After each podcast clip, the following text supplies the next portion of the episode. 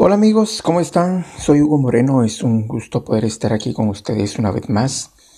Quiero compartir una porción de la palabra en el Salmo 81 y versículo 10. Dice la palabra, abre tu boca y yo la llenaré de cosas buenas. Es simple lo que dice la palabra, pero es muy profundo y vamos a, a descubrir hoy grandes tesoros que contiene esta porción. Salmo 81.10 dice, oh, abre tu boca y yo la llenaré de cosas buenas. Este es un principio realmente en la palabra del Señor. Cuando nosotros abrimos bien la boca, así como nosotros abramos la boca, es cómo o cuánto Dios la va a llenar con cosas buenas. En otras palabras, pues nosotros abrimos la boca para hablar con Dios, ¿verdad? Específicamente en la oración. A eso es a lo que se refiere esta porción, según yo veo. Pero si nosotros nos atrevemos a hacer oraciones grandes, si nos atrevemos a, a pedirle a Dios por aquello que parece imposible, entonces vamos a ver a Dios mostrarse en nuestra vida.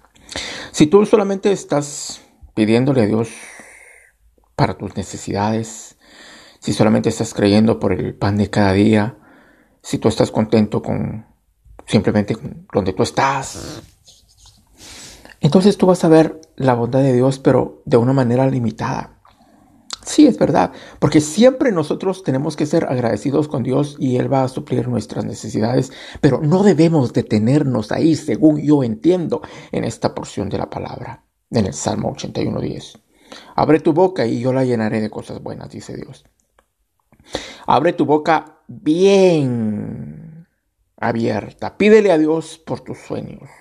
Pídele a Dios por ese negocio. Pídele a Dios por ese, ese hogar de niños que tienes en tu corazón. Pídele a Dios que te haga libre de la enfermedad. Este es el tiempo de ver a Dios hacer cosas buenas, pero para eso tenemos que abrir bien la boca.